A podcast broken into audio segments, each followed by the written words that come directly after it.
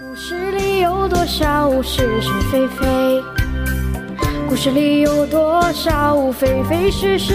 故事里的事，说是就是，不是也是。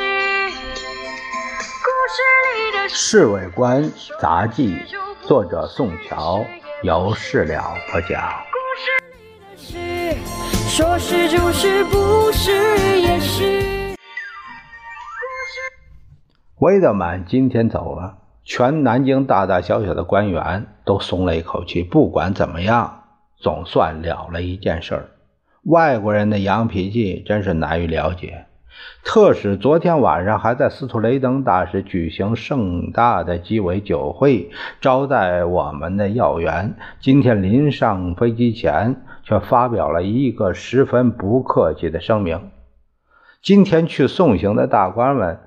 比出席国府扩大纪念周还要整齐，哎，谁都想给特使留下良好的印象。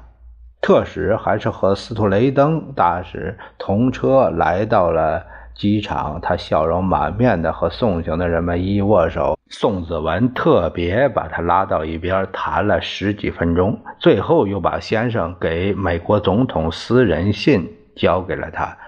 又再握了一次手。就在特使上飞机的时候，他的新闻官匆匆忙忙把预备好的书面声明分发给在场的几十个中外记者。新闻局长董显光也要了一份，他看了几行后，脸色就相当不自然，连忙走到张群的跟前，低声说了几句。张群听了他的话之后，脸上立刻有了尴尬的表情。这时，威德曼已经站在了专机门口，举起呢帽向送行的人们挥动着。张群和董显刚只好跟着大家一起举起手来，向他示意。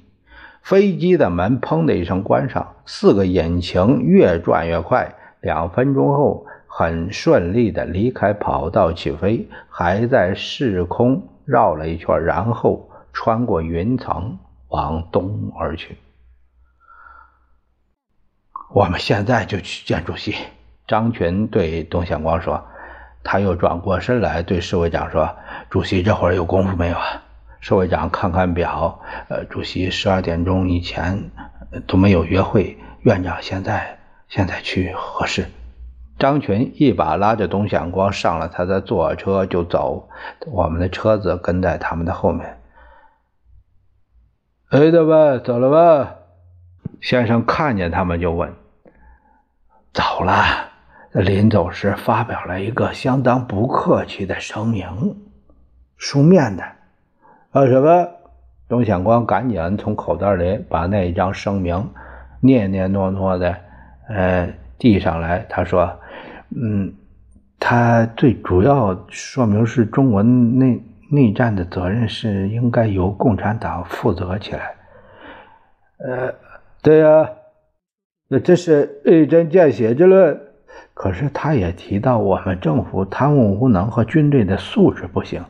不过，对于我们的民主宪法，倒很称赞。